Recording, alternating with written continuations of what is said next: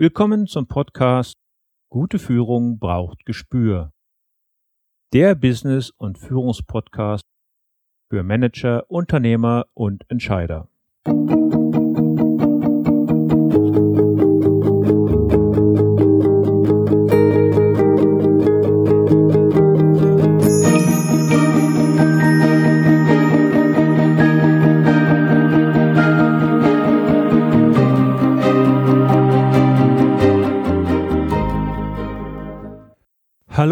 herzlich willkommen.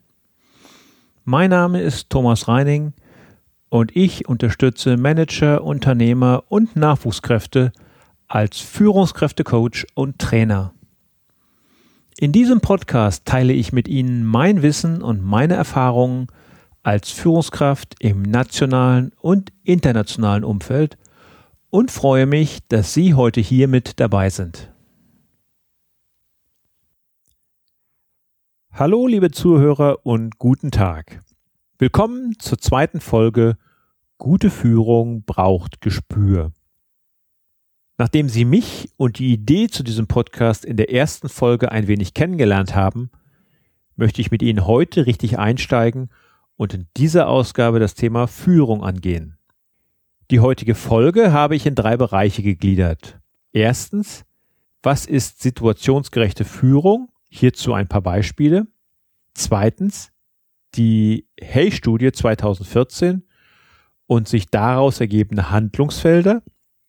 Drittens die meines Erachtens drei Kernbereiche von Führung und meine zehn Punkte als Grundstein für persönliches Engagement und die Bereitschaft für Topleistung. Das Thema Führung bewegt so ziemlich jeden Unternehmer und jede Führungskraft. Und auch diejenigen, die Führung erfahren oder auch ertragen müssen. Dabei ist der Begriff Führung oder Führer bei uns in Deutschland schon aus der Vergangenheit heraus negativ geprägt. Im englischsprachigen Raum tut man sich da leichter und unterscheidet die drei Begriffe Leadership, Guidance und Direction. Was ist hier der Unterschied? Der Leader ist der Anführer, derjenige, der das Sagen hat und dem man folgt. Denken Sie hier an den Leader in einem Fußballteam. Der Guide dagegen ist der Begleiter, der seine Mitstreiter selbstständig tun lässt, aber vor Gefahren warnt und Hinweise gibt. Als Beispiel kann hier ein Tourist Guide, aber auch ein Bergführer dienen. Ein Direktor hat dagegen eher strategische Aufgaben und denkt in Visionen. Stellen Sie sich zum Beispiel einen Filmregisseur, bei der Entwicklung eines neuen Projektes vor oder auch einen Firmenlenker, der vielleicht den Zusammenschluss mit einem anderen Unternehmen plant. Das Führungsverhalten als solches hat enorme Auswirkungen auf das Wohlbefinden und die psychische Gesundheit der Beschäftigten. Das ist jedenfalls das Ergebnis einer aktuellen Studie der Bundesanstalt für Arbeitsschutz und Arbeitsmedizin. Bei dem Begriff Führung wirft uns Google mehr als 25 Millionen Treffer aus. Ich habe drei Aussagen dazu einmal herausgepickt, die da lauten, wer vorne steht, führt, Führung bedeutet ständige Dominanz und wer rational an die Führung herangeht, hat auch in turbulenten Zeiten Erfolg. Was denken Sie? Sind diese drei Aussagen relevant oder fallen sie eher in den Bereich der Führungsmythen. Urteilen Sie selbst am Ende dieser Folge. Was bedeutet eigentlich Führung? Wie wird Führung empfunden? Gibt es die eine richtige Methode oder den einen richtigen Stil? Wenn ich das Thema Führung einmal in Wikipedia aufschlage, finde ich insgesamt 27 Begriffe in acht Untergruppen. Allein dies zeigt schon, wie vielfältig der Begriff Führung verwendet wird. Beginnen möchte ich dabei mit einem Ausflug in die Hundewelt. Ein Hund können wir auf die unterschiedlichste Art und Weise führen.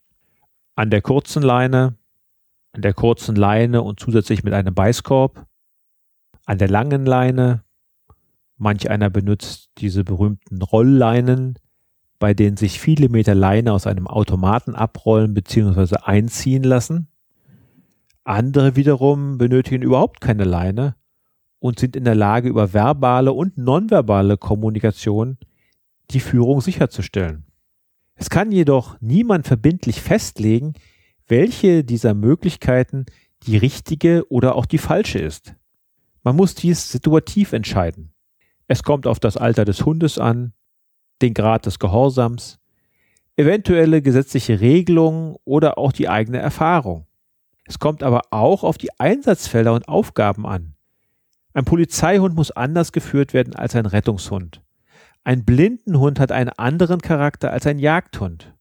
Die kurze Leine macht Sinn, wenn ich in der Innenstadt unterwegs bin. Der Beißkorb wird unter Umständen in öffentlichen Verkehrsmitteln vom Betreiber verlangt. Die lange Leine ist komfortabel, wenn ich durch ein Wohngebiet spaziere, die 10 Meter Rollleine in einem Naturschutzgebiet oder im Wald. Ohne Leine hingegen sollte man nur unterwegs sein, wenn der Hund absolut und immer im Gehorsam des Führers liegt, also verlässlich ist. Für viele von uns beginnt dort schon der erste Konflikt. Für sie ist es das Schönste und Beste, den Hund frei laufen zu lassen, ohne dabei eigentlich zu wissen, wie es ihrem Hund dabei geht. Sie setzen einfach voraus, dass ihr Hund es toll findet, frei mit anderen Hunden herumzutoben. Vielleicht ist das aber gar nicht so. Vielleicht möchte dieser Hund aber gar nicht von anderen Hunden über eine Wiese gejagt werden und denkt sich dabei nur, immer wenn andere Hunde kommen, stiehlt sich mein Anführer aus der Verantwortung. Die Erfahrung, welche Maßnahmen wann die richtigen sind, fehlt sehr oft. Vielleicht können Sie bei diesen Beispielen die ersten Parallelen feststellen, die Ihnen als Führungskraft auch immer wieder begegnen. Und gibt uns die Art und Weise, wie geführt wird, auch Aufschluss über den Charakter oder die Qualität eines Hundes? Nein. Wir können lediglich Rückschlüsse auf die Qualitäten des Führenden ableiten. Kennt dieser seinen Hund? Kann er Situationen richtig einschätzen? Wie verantwortungsbewusst hat er den Hund für die Aufgabe ausgesucht? Sie sehen, schon das einfache Führen eines Hundes kann so unterschiedlich und so schwierig sein. Das Führen von Mitarbeitern, Teams, ja ganzen Unternehmen ist bestimmt nicht einfacher und dabei deutlich verantwortungsvoller. Auch in Unternehmen wird Führung von den Beteiligten ganz unterschiedlich empfunden. Führungskräfte neigen vielfach dazu, ihren eigenen ganz bestimmten Führungsstil immer in der gleichen Art und Weise einzusetzen. Ja, warum denn auch nicht? Bei sieben von zehn Mitarbeitern klappt's doch. Und die anderen drei, die müssen sich halt anpassen. Der Chef ist halt so. Daraus resultieren jedoch zwei Möglichkeiten. Möglichkeit eins: Der Mitarbeiter ist nicht wirklich glücklich in seiner Rolle und aufgrund mangelnder Motivation und ständiger Frustration nicht in der Lage, sein gesamtes Potenzial abzurufen. Möglichkeit zwei: Der Mitarbeiter wird nach einer neuen, anderen Rolle suchen, die ihn besser ausfüllt und in beiden Fällen hat ihn das Unternehmen verloren. Menschen sind individuell und bedürfen somit auch einer solchen individuellen Ansprache. Hier zeigt sich die Empathie, die eine Führungskraft imstande ist, seinen Mitarbeitern entgegenzubringen. Im geschäftlichen Alltag zählt Flexibilität zu einer der Kernkompetenzen, um Veränderungen in der globalisierten Welt zu beherrschen. In der Führung wird diese Flexibilität vergessen und oft sogar ignoriert. Laut der Hey HR-Studie 2014 wird Führung, wie schon in den drei Jahren zuvor, als wichtigstes Thema in den Unternehmen gesehen. Fachkräftemangel, weniger Nachwuchskräfte, die Verlängerung der Lebensarbeitszeit, die immer wichtiger werdende Work-Life-Balance und das verstärkte Einbinden von Menschen mit unterschiedlichen kulturellen Hintergründen beeinflussen maßgeblich die zukünftige Arbeit von Führungskräften. Es mag vielleicht noch kurzfristig gut gehen, dem Handlungsfeld Führung keine oder wenig Beachtung zu schenken, aber die Welt steht nicht still. Ich vergleiche dies gerne mit einem Bergsteigerseil. Dieses besteht aus vielen tausenden kleinen Adern, die zu einem starken Seil geflochten werden. Wenn hier die eine oder andere Ader reißt, hat dies noch keine großen Auswirkungen auf die Haltbarkeit. Sollte aber eines Tages die letzte Ader reißen, geht es rapide bergab und es wird kein Halten geben. Die meines Erachtens vier wichtigsten Handlungsfelder bzw. Schlussfolgerungen der Hay-Studie lauten erstens die Rolle von Führung nachhaltig verändern. Führung hat sich in Richtung Mitarbeiterorientierung zu entwickeln. Auf das Managen von Veränderungen und den Umgang mit der steigenden Komplexität sind viele Führungskräfte allerdings noch nicht vorbereitet. Die Gründe? Mangelnde Zeit für Führung und Angst vor Macht und Kontrollverlust. Geschäftsleitung und Führungskräfte aus den Bereichen sowie HR sind deshalb gleichermaßen gefragt, die Rolle von Führung neu zu definieren. Zweitens, die wertschätzende Unternehmenskultur bleibt ein Dauerthema. Mitarbeiter zu binden bedeutet vor allem eine wertschätzende Unternehmenskultur und ein gutes Betriebsklima zu etablieren. Anspruch und Wirklichkeit klaffen hier noch weit auseinander. Daher ist die Unternehmensführung gefragt, das Thema spürbar anzugehen, im Rahmen ihrer Vorbildfunktion und um ein klares Signal zu senden. Drittens. Es gilt pragmatische Lösungen für eine Work-Life-Balance zu finden. Der Report zeigt, Work-Life-Balance ist wichtig, um Mitarbeiter zu binden, Frauen zu fördern und die Beschäftigungsfähigkeit zu sichern. Aber auch hier ist eine starke Diskrepanz zwischen der hohen Relevanz der Work-Life-Balance und dem Grad ihrer Umsetzung festzustellen. Hier sind pragmatische, in den jeweiligen Teams ausgehandelte Lösungen zu entwickeln, die mit den geschäftlichen Anforderungen im Einklang stehen. Viertens, die Beschäftigungsfähigkeit ernst nehmen. Mitarbeiter werden älter und arbeiten länger. Umso wichtiger wird die Sicherung und Weiterentwicklung ihrer Beschäftigungsfähigkeit. Aber die dafür zentralen Instrumente, lebenslange Fort- und Weiterbildung, die Rolle der Führungskraft als Personalentwickler und die Gesundheitsförderung sind in Unternehmen noch zu selten gelebte Realität. Aber wie sollte heute eine moderne Führung aussehen? Man unterscheidet fünf Kernführungsstile, die wiederum zu insgesamt über 80 Variationen aufgefächert wurden. Diese fünf Variationen lauten erstens autoritär oder autoritär direktiver Führungsstil. Zweitens der gemäßigt autoritäre Führungsstil. Drittens der sach- und leistungsorientiert kooperative Führungsstil. Viertens der partnerschaftlich kooperative Führungsstil und fünftens der laissez-faire Führungsstil. Und welcher ist nun der richtige? Sie erinnern sich an die eingangs genannten Beispiele, einen Hund zu führen. Wir haben dort gesehen, dass Alter, Ausbildungsgrad, Umfeld oder Umgebung ganz unterschiedliche Anforderungen an den Führenden stellen. Ebenso ist es im geschäftlichen Alltag. Stellen Sie sich einen Arbeitsunfall in einer Fabrikhalle vor. Da ist keine Zeit für eine Teambesprechung oder für das Einholen unterschiedlicher Meinungen. Hier ist eine direktive Führung gefragt. Ebenso klar ist es, dass ein unerfahrener Mitarbeiter eine andere Ansprache benötigt und auch erwartet als ein alter Hase, dass ein hochmotiviertes, selbstbewusstes Teammitglied anders geführt werden muss als ein frustrierter und mutloser Mitarbeiter. Nach meinen Erfahrungen macht es Sinn, das Thema Führung in drei Kernbereiche zu unterteilen. Diese Kernbereiche lauten Managementaufgaben, Mitarbeiterführung und Selbstführung. Kommen wir erstens zu den Managementaufgaben. Dazu gehört es, Strategien und Ziele zu entwickeln und diese operativ umzusetzen. Es gilt, betriebswirtschaftliche Ergebnisse zu erzielen, Prozesse und Strukturen aufzubauen und zu entwickeln und die Operational Excellence des Unternehmens sicherzustellen und weiterzuentwickeln. Der zweite Punkt ist die Mitarbeiterführung. Hier gilt es, Mitarbeiter zu fördern und zu fordern, effiziente Teams zusammenzustellen und zu entwickeln, Werte, Visionen und Ziele des Unternehmens vorzuleben, an die Mitarbeiter zu kommunizieren und Veränderungsprozesse in diesem Sinne zu unterstützen. Und, last but not least, die Kundenorientierung sicherzustellen. Der dritte Punkt lautet Selbstführung.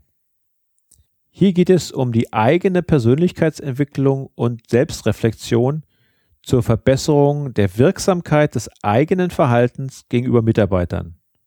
Und es gilt, eigene Stärken und Talente zu erkennen und diese gezielt in Führungshandeln einzusetzen.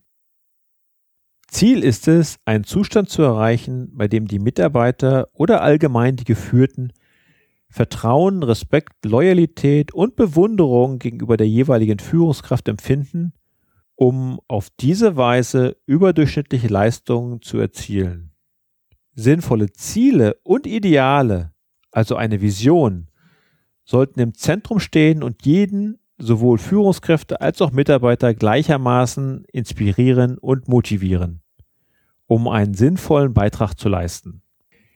Die folgenden zehn Punkte sind nach meiner Erfahrung der Grundstein für persönliches Engagement, die Bereitschaft für Topleistung, den Willen zum Umdenken und die persönliche Weiterentwicklung. Legen wir los. Erstens.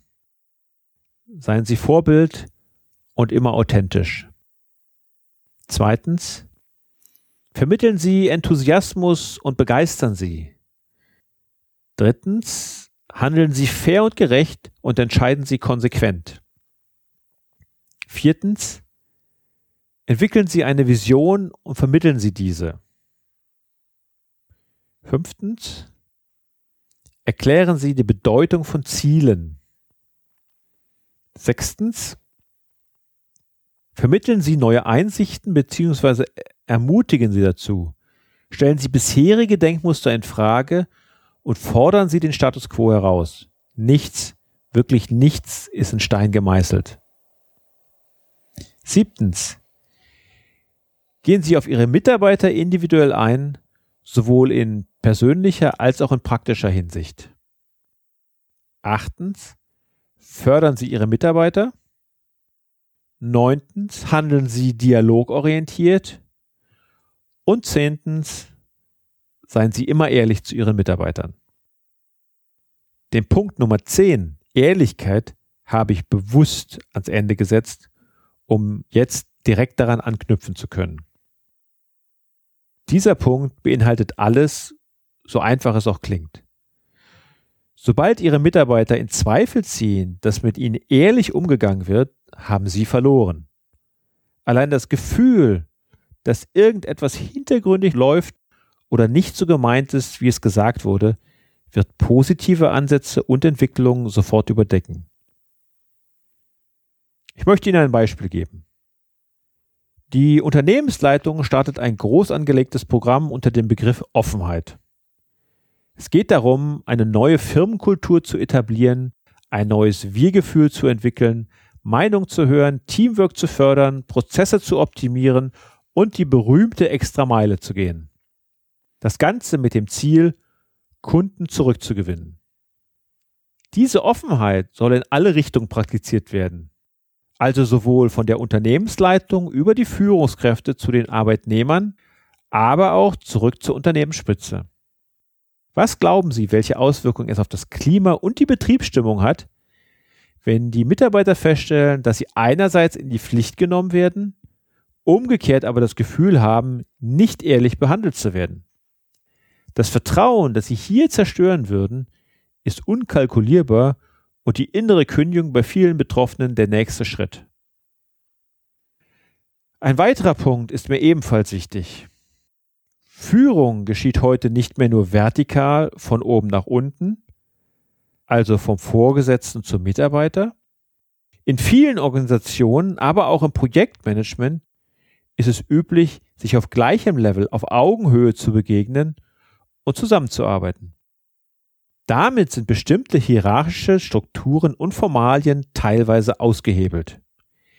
Hier zeigt sich die Qualität einer Führungskraft. Hier entscheidet das Argument der bessere Denkansatz und nicht mehr der Level. Mit der Beachtung der oben genannten zehn Punkte sind Sie jederzeit in der Lage, auch in derartigen Strukturen oder Projekten zu bestehen und Führung zu leisten. Fassen wir die heutige Folge noch einmal zusammen. Ich habe Ihnen anhand eines Beispiels gezeigt, wie unterschiedlich und situativ man über Führung entscheiden muss und wie sehr man auf die Bedürfnisse des Geführten Rücksicht nehmen sollte. Wir haben die Hay-Studie angesprochen, die auch in diesem Jahr Führung als wichtigstes Handlungsfeld im Unternehmen sieht. Und abschließend habe ich Ihnen meine Top 10 Punkte genannt, die den Grundstein für persönliches Engagement legen. Kommen wir noch einmal auf die eingangs genannten englischsprachigen Begriffe Leadership, Guidance und Direction zurück. Um als hervorragende Führungskraft wahrgenommen und anerkannt zu werden, benötigt man natürlich jedes einzelne dieser drei Merkmale. Ja, und wie stehen Sie jetzt zum Abschluss dieser Folge zu den am Anfang der Sendung gemachten Behauptungen? Wer vorne steht, führt. Führung bedeutet ständige Dominanz. Wer rational an die Führung herangeht, hat auch in turbulenten Zeiten Erfolg. Wenn Sie Lust haben, schreiben Sie mir Ihre Meinung dazu gerne unter mail at thomas-reining.de. Ich würde mich über einen Kommentar riesig freuen. Die Shownotes zu dieser Sendung finden Sie unter www.thomas-reining.de. Ich würde mich freuen, wenn Sie mich auf meiner Webseite einmal besuchen. Sie finden dort bestimmt das eine oder andere Interessante oder auch neue. Mir hat diese Sendung heute richtig Spaß gemacht. Und ich würde mich freuen, wenn Sie mich unterstützen, diesen Podcast etwas sichtbarer zu machen. Schreiben Sie mir dazu auf iTunes doch bitte eine Rezension. Diese hilft mein Angebot bei Interessierten bekannter zu machen und ihnen auf diesem Wege Zugang zu meinen kostenfreien Inhalten zu verschaffen. Der Titel der nächsten Ausgabe lautet Teamwork. Und wir werden herausfinden, ob das Wort Team wirklich für den Ausspruch toll ein anderer Macht steht. Ich freue mich jedenfalls auf nächsten Dienstag. Zum Abschied noch ein Zitat von Franz Kafka. Alles Wissen, alle Fragen und Antworten finden sich im Wesen des Hundes. Haben Sie noch Fragen? Dann schicken Sie mir gerne eine Mail an mail at thomas-reining.de. Thomas bitte mit H und Reining bitte ohne H schreiben. Das war die heutige Ausgabe von Gute Führung braucht Gespür. Vielen Dank fürs Zuhören. Ich bin Thomas Reining und ich freue mich auf die nächsten Folgen mit Ihnen im Business- und Führungspodcast für Manager, Unternehmer und Entscheider.